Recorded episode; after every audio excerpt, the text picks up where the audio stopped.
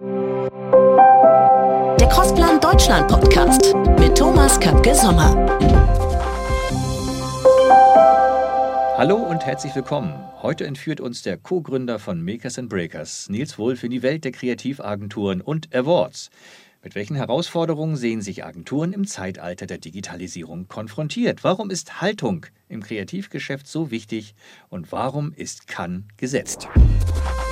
Nils, herzlich willkommen zum Crossplan Podcast. Nils, wir kennen uns schon beide ein bisschen länger. Wir verraten hoffentlich nicht wie lange. Könnte man darauf kommen, vielleicht in welcher Dekade wir gerade leben. Ähm, ich finde das ganz toll, dass du heute mit nach Berlin gekommen bist. Wir hatten ja schon eine spannende Zugfahrt. Wir hatten eine sehr spannende Zugfahrt. Äh, mit Thomas, relativ wenig Rührei heute Morgen. mit einer etwas schlankeren Speisekarte. Es macht aber nichts. Hier in der Farm in Berlin wurden wir ganz gut versorgt gerade mit dem Farmwitch des Monats. Sehr, sehr lecker und sehr zu empfehlen. Absolut. Das war übrigens der Werbeblock für die Farm in Berlin. Hier gibt es fantastische Farmwitch vom Hausherrn selbst belegt. Nils, wir kennen uns aus vielen beruflichen Stationen. Die spannendste, muss ich jetzt wirklich gerade sagen, jetzt von außen betrachtet, ähm, finde ich, ist die, in der du gerade bist, nämlich auch als Mitgründer einer Agentur, Makers mhm. and Breakers in, in Hamburg.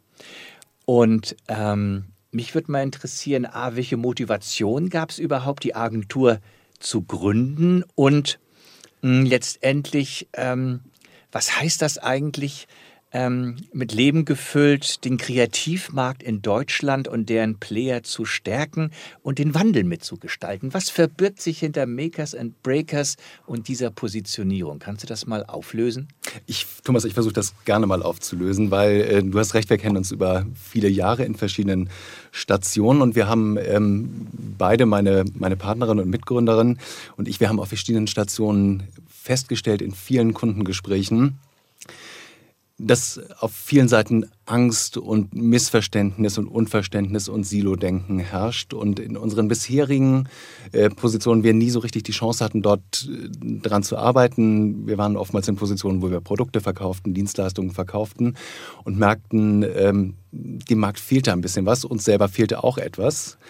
Und das war so eine Art Übersetzerfunktion, äh, Menschen in Kommunikation zu bringen, Menschen ins Gespräch zu bringen, wirklich auch mal offen über Probleme zu sprechen, die einen im tagtäglichen umtreiben und zu schauen, gibt es vielleicht Gesprächspartner, mit denen man zusammen eine Lösung finden kann. Und das war eigentlich der Antrieb. Das heißt, der Antrieb war nicht in die Selbstständigkeit zu gehen, der Antrieb war eigentlich äh, dieses zu machen. Äh, hätten wir ein Unternehmen gefunden, das uns die Chance geboten hätten, hätte, wären wir vielleicht den Weg gegangen. Ihr habt aber, wenn ich das richtig sehe, eine, ein Febel für Kreativagenturen, für einen Kreativmarkt, für Awards, für Kreative an sich? Für Festivals, woher kommt das?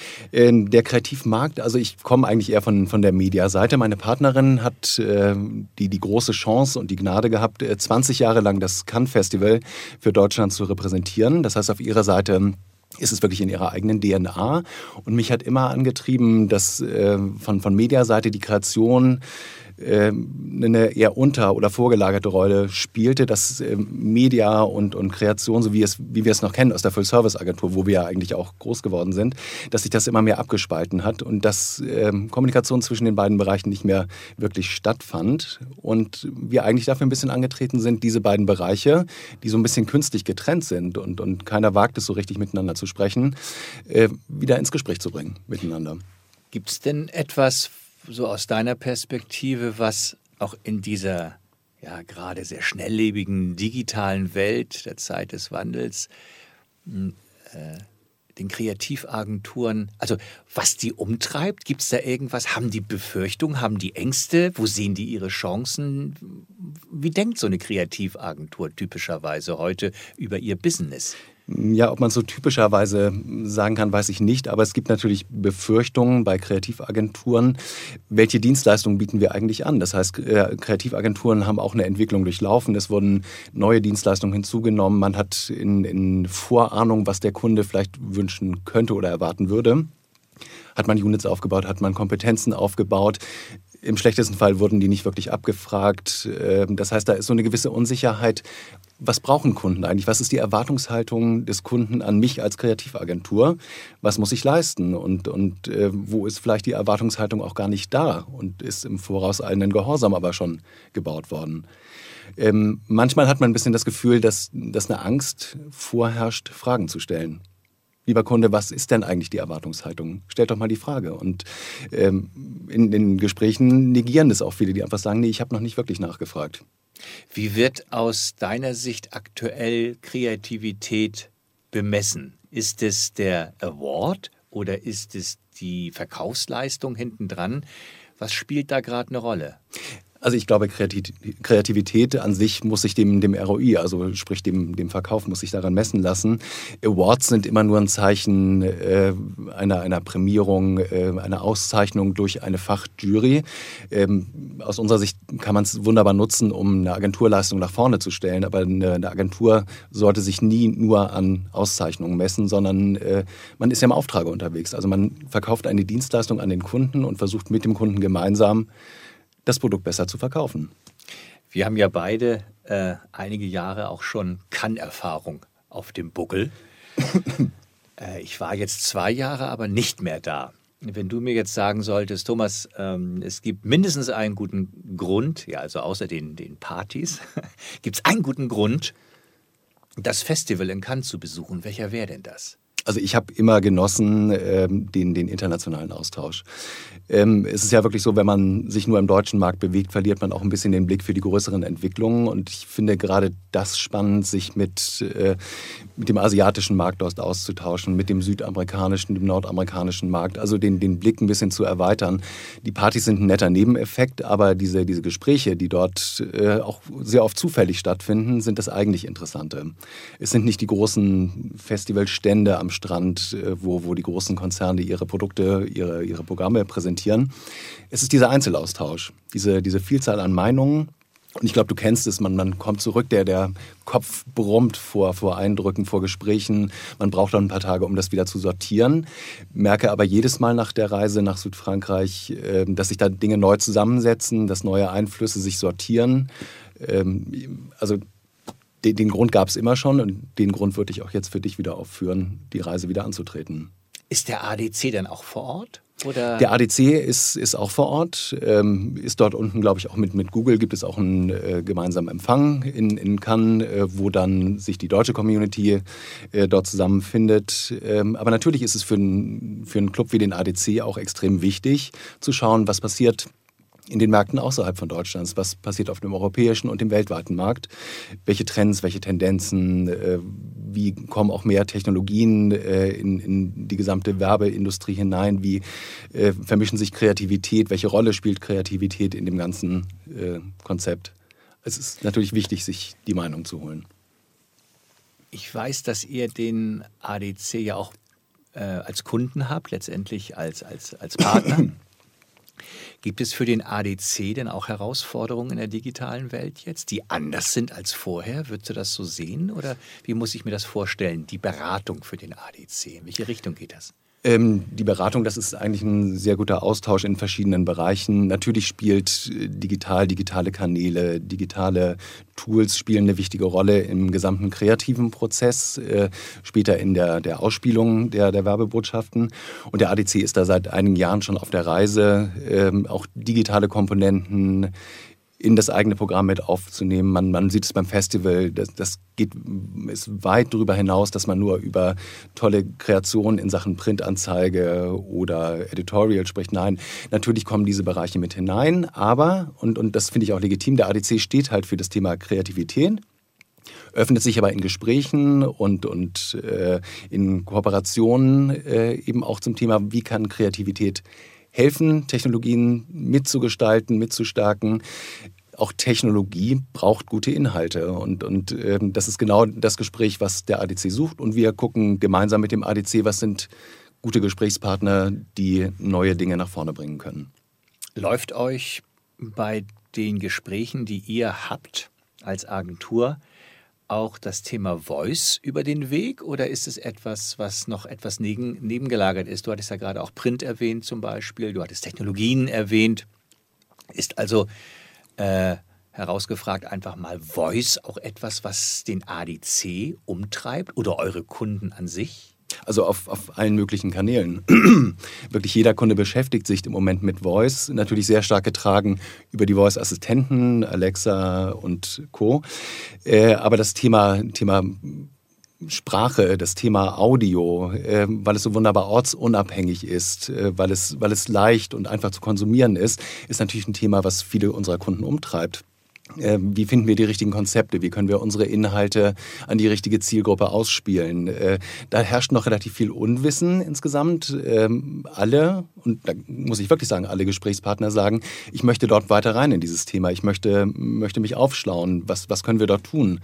Ähm, Audio ist, hat den großen Vorzug, dass es ähm, im Vergleich zu Bewegtbild zum Beispiel relativ schnell aktuell zu produzieren ist. Ähm, das heißt, für Unternehmen, die immer gefordert sind, eine noch schnellere Kommunikation, eine noch schnellere Reaktion zu geben, ein perfektes Medium. Aber ähm, das, das, das Wissen über die Möglichkeiten ist leider noch zu dünn. Du hattest ja im Vorfeld des Gespräches heute auch äh so den Punkt gesetzt, es gibt ja auch diese ganz klassischen Spot-Produzenten, Audiospot-Produzenten. Einige kennen wir ja auch persönlich, die ja auch viele Jahre auch über die Grenzen hinweg ihre Awards gewonnen haben. Wenn du mit denen sprichst über Audio und Voice, ähm, wo haben die einen blinden Fleck? Wo möchten die weiterkommen? Gibt es da irgendwas aus dem Produktionsbereich auch?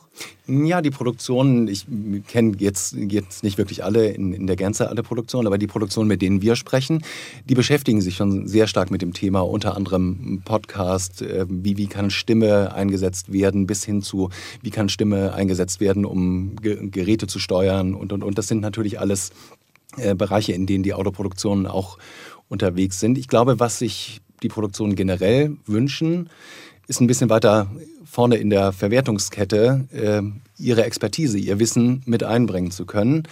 Wir kennen alle das, Entschuldigung, wir kennen alle das Thema, dass äh, je später ich im Prozess beteiligt bin, desto weniger kann ich meine Expertise am Anfang in der Konzeption mit einbringen. Und das äh, teilen, glaube ich, alle Produktionen, egal ob Audio und Video. Und man würde sich, glaube ich, von Produktionsseite wünschen, dass die Agentur, dass der Kunde frühzeitig auf die Expertise zugreift und äh, damit die Konzeption stärkt. Kann ich mir gut vorstellen. Ähm, wenn du sagst, in dem Prozess weiter vorne zu sein, seine Expertise einzubringen, denn ähm, kommt bei mir sofort das Bild vor Augen, das bedeutet auch eine bestimmte Haltung zu haben. Eine bestimmte Haltung dem Business gegenüber zu haben, seinen Partnern, seinen Kunden, dem Markt an sich, den Dienstleistern. Ähm, was glaubst du, was ist im Augenblick an Haltung wichtig? Ist es eher die Kooperationshaltung? Ist es die, ich nenne es mal, brachiale Skalierungshaltung? Was braucht es aus deiner Sicht im Augenblick in dem Business, in dem du drin bist, mit einer gesunden Haltung Erfolg zu haben? Was, was muss ich mir da vorstellen? Unterhaltung, weil das ja auch ein Thema ist, äh, und auch DNA, mhm. der eigenen DNA verpflichtet zu sein, was dich ja auch immer umtreibt. Was ist Haltung? Ja, das ist ein Thema, das uns wirklich umtreibt, was auch ein bisschen Treiber unserer, unserer Gründung war, ähm, dass wir beobachtet haben über die vielen Jahre, dass äh, viele Agenturen, viele Produktionen hervorragend sind in, in dem, was sie tun, was sie im Kern tun, wo sie herkommen. Die sind, Agenturen wurden ja mal gegründet äh, in den Teams, weil sie eine spezielle Idee hatten. Die wollten ein bestimmtes Thema am Markt unterbringen, weil sie wussten, darin sind wir besonders gut. Und dann passiert leider im Zeitverlauf äh, das, was vielen Agenturen und Produktionen passiert, das Ganze verwässert. Ähm, Kundenanforderungen kommen oder man agiert äh, in vorauseilendem Gehorsam. Der Kunde könnte eventuell diese Forderung haben, dass ich gewisse Dienstleistungen, gewisse Leistungen mit anbieten muss. Das heißt, man verliert ein bisschen äh, oder, oder dieser Kern bleibt zwar, aber dieser Kern wird überdeckt von immer neuen Schalen und äh, von außen betrachtet verlierst du damit natürlich auch ein bisschen dein Alleinstellungsmerkmal. Worin sind wir richtig gut? Was machen wir richtig gerne? Wo kann uns keiner das Wasser reichen? Und Haltung hängt ganz stark damit zusammen, wieder mal auf diesen Punkt zurückzukommen und zu sagen, ich bin Experte für ein bestimmtes Thema und so auch nach draußen zu gehen. Und das ist ein, ein Thema, was wir sehr oft mit unseren Kunden, mit unseren Beratungskunden besprechen. Kommt doch mal wieder auf diese DNA die euch eigentlich stark macht, kommt auf die mal wieder zurück. Wenn ein Gründer einer Agentur die Agentur verlässt, aus welchen Gründen auch immer, äh, wie schafft es eine Agentur, diesen Gründer Gedanken, diesen Gründerkern weiterzutragen? Wie, wie wird die Flamme übergeben aus deiner Erfahrung? Gibt es ganz, ganz unterschiedliche Konzepte. Es gibt äh, das Konzept, dass der Gründer wirklich ein Team um sich geformt hat im Laufe der Jahre, die wirklich im Sinne des Gründers, ob jetzt freiwillig ausgeschieden oder wie in letzter mhm. Zeit ja leider auch des Öfteren passiert äh, durch, durch Todesfälle. Ähm, wenn das Team aber so stark ist und im, im Sinne des Gründers weitermacht, dann ist die Agentur eigentlich relativ sicher in diesem Thema diese DNA weiterzutragen. Äh, ist das versäumt worden und ist die Agentur sehr stark auf eine Person zugeschnitten und diese Person verlässt die Agentur, äh, kann das in sehr übles Fahrwasser auch führen und sehr unruhiges Fahrwasser. Ähm, Deswegen kann ich jedem nur den Rat geben, macht es nicht an einer Person fest, sondern bildet ein gutes Team, das einen gemeinsamen Gedanken, und das ist übrigens ja für, fürs Team ja viel, viel angenehmer, einem gemeinsamen Gedanken verpflichtet zu sein und das äh, durch das Leben, durch das Arbeitsleben zu tragen. Aus deiner Sicht, wie sieht denn der Agenturmarkt, also in dem du dich bewegst, in dem Ausschnitt in 2022 aus? Was erwartest du an Veränderungen?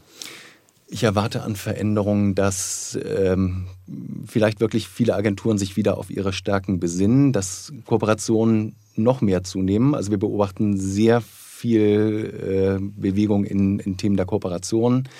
Ähm, dass, dass einzelne Agenturgruppen, die für Dinge stehen, sich passende Partner suchen. Da laufen viele Gespräche im Moment. Ähm, die Frage ist, wie wie stark werden auf Unternehmensseite, wie stark werden Inhouse-Kreationen wie, oder wie stark sind das die Lösungen. Da gibt es einige Konzepte, die gut funktionieren. Im britischen Markt gibt es viele Konzepte, die vor einigen Jahren implementiert wurden, die mittlerweile wieder zurückgebaut werden, weil äh, dieser, dieser interne Blick dann doch äh, zu, zu kleinteilig ist und ähm, man vermisst dann doch wieder die Einflüsse von außen. Also eine Gemischtlage. Ähm, ich glaube, kleinere Agenturen, kleinere schlagkräftige Agenturen haben zumindest auf Projektebene große Chancen im Moment. Ähm, die Frage der Lead-Agentur ist eine ganz große. Hat die Kreation den Lead, hat Media den Lead, hat digital den Lead, hat analog den Lead, äh, diese, diese Fragestellung. Äh, da gibt es erste tolle Konzepte, äh, wo man sagt, wir holen einen Berater als Lead in die Agentur, der diese Gewerke im Sinne des Kunden konzertiert. Also eine gemischte Gemengelage, nicht eindeutig zu beantworten. Spannend. Wir in der Audioszene ähm, beginnen ja auch zu kooperieren. Wir gründen Unternehmen, die Gesellschafter haben, die auf den ersten Blick inhomogen sind, die teilweise aus ganz anderen Gesellschafterwelten kommen. Und Radio war ja nicht immer dafür berühmt, sich zu öffnen anderen gegenüber, auch aufgrund einer sehr inhomogenen Gesellschafterstruktur. Wir mhm. beginnen ja auch zu kooperieren, weil wir einfach sehen, dass wir Geschwindigkeiten, Kräfte bündeln müssen. Ähm, gibt es für dich ein aktuelles Agenturbeispiel? Kannst du da jemanden nennen, der es geschafft hat, entweder aus eigener Kraft gerade sehr erfolgreich zu sein oder durch Kooperation? Fallen dir da Beispiele ein? Gibt es so etwas, wo du sagst, boah, das ist ein Role Model für einen bestimmten Bereich, da muss man genauer hingucken? Auf dem, auf dem deutschen Markt ehrlicherweise noch nicht so. Ich weiß aber von vielen Kooperationen, die auch gar nicht so an die Öffentlichkeit getragen werden, mhm. wo klassische Kreativagentur und sehr techniklastige Agenturen äh, zusammenarbeiten, in gutem Konsens zusammenarbeiten. Das heißt, die haben, haben einen Weg gefunden. Oftmals wird ja dieses Monetäre, was ist dein Teil, der zu monetarisieren ist, was ist mein Teil. Die haben dort einen guten Weg gefunden, diese beiden Welten zusammenzubringen. Ähm, gibt es im deutschen Markt, aber wie gesagt, werden nicht so an die Öffentlichkeit gebracht. Äh, Im englischsprachigen Markt gibt es das häufiger. Agenturen, die relativ offen sind. Das sind kleine schlagfertige Truppen, die ein Netzwerk um sich gebaut haben für spezielle Kompetenzen, die dann in dem Fall der Fälle zugezogen werden und dann auch nur projektweise arbeiten. Äh, da gibt es viele erfolgreiche Beispiele.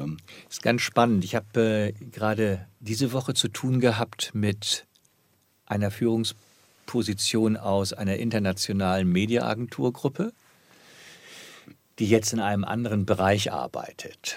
Und ähm, die sagte mir, ähm, aus den Führungsetagen der internationalen Mediaagenturgruppen laufen verschiedenste Initiativbewerbungen woanders aus, mhm. aus der Führungsebene, weil die selbst nicht mehr an das System Mediaagentur, wie es jetzt ist, glauben. Und eine zweite Person, auch eine international tätige Person, hat mir die Frage gestellt, Thomas, warum glaubst du wohl, warum Accenture WPP nicht kauft? Weil die könnten das, die mhm. haben das Geld. Mhm. Ich sage, ja, keine Ahnung, warum nicht? Die glauben nicht an die Zukunft dieser Agenturmodelle. Ist das zu schwarz gemalt? Die Diskussion ist ja ist im Moment wirklich ganz groß um dieses Thema. Natürlich hat, haben die Mediaagentur, äh, haben die Mediaagenturen das Problem, beweisen zu müssen, dass ihre Leistung wirklich unverzichtbar ist. Und äh, wir wissen, wie weit die Technik in, gerade in digitalen Medien fortschreitet ob manchmal ist diese Leistung der Mediaagentur auch wirklich obsolet und äh, die Technik wird immer weiter nachvollziehbare logische Mediaplanung ermöglichen. Das heißt, äh, wie weit wird die Maschine irgendwann die Intelligenz des Menschen in diesem Bereich äh, dann doch ersetzen können? Es sind manchmal logische Ja-Nein-Entscheidungen, lernende Systeme äh, in dem Bereich. Also Mediaagenturen kämpfen gerade wirklich um ihre Legitimation am Markt. Ja, kann ich mir gut vorstellen. Und die Bündelung des Einkaufes, der Einkaufsvorteil alleine ist nicht mehr das letzte Argument. Und ähm, ich werde auch oft konfrontiert mit diesem Satz Cutting out the middleman. Mhm. Ähm, vielleicht werden wir sehen, dass einige Mediatäre in der Mitte vielleicht nicht mehr ihre Funktion haben.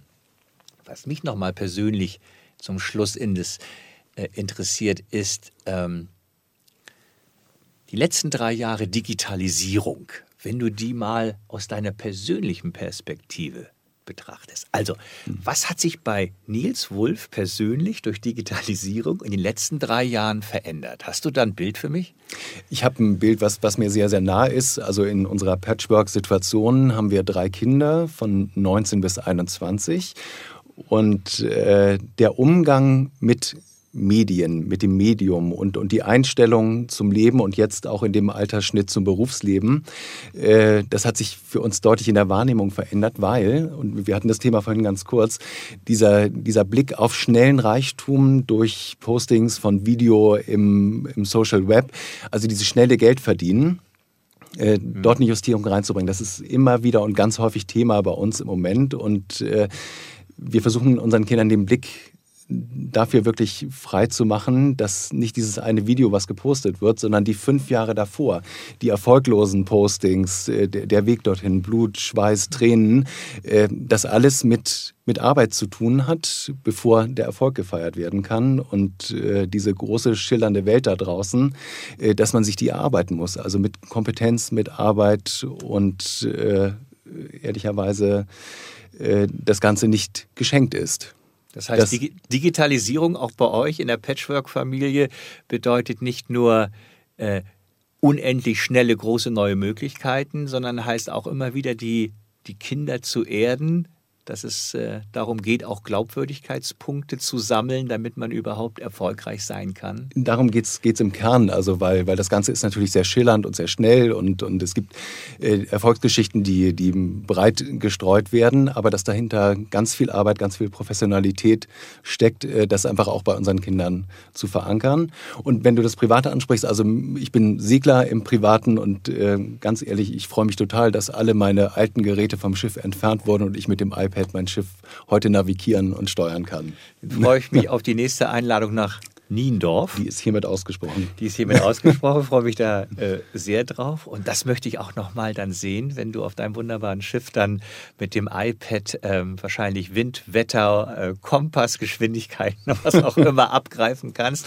Da bin ich sehr, sehr gerne dabei. Nils, ganz herzlichen Dank, Danke dass dir, du ähm, uns einen Blick gegeben hast in diese ja, ähm, sehr spannende Welt der Agenturbeziehungen und was dort auf uns zukommt. Ich wünsche dir noch ein wunderschönes Wochenende. Vielen Dank, wünsche ich dir auch. Ich wünsche eine tolle Heimfahrt nach Hamburg und ich freue mich nochmals sehr auf die Einladung nach Niendorf aufs Schiff mit dem iPad. Mit dem iPad, ist ausgesprochen. Danke Viel- dir, Thomas. Vielen Dank, Nils. Alles Gute für dich. Ne? Merci. Tschüss. Das war der Crossplan Deutschland Podcast mit Thomas Kapke Sommer.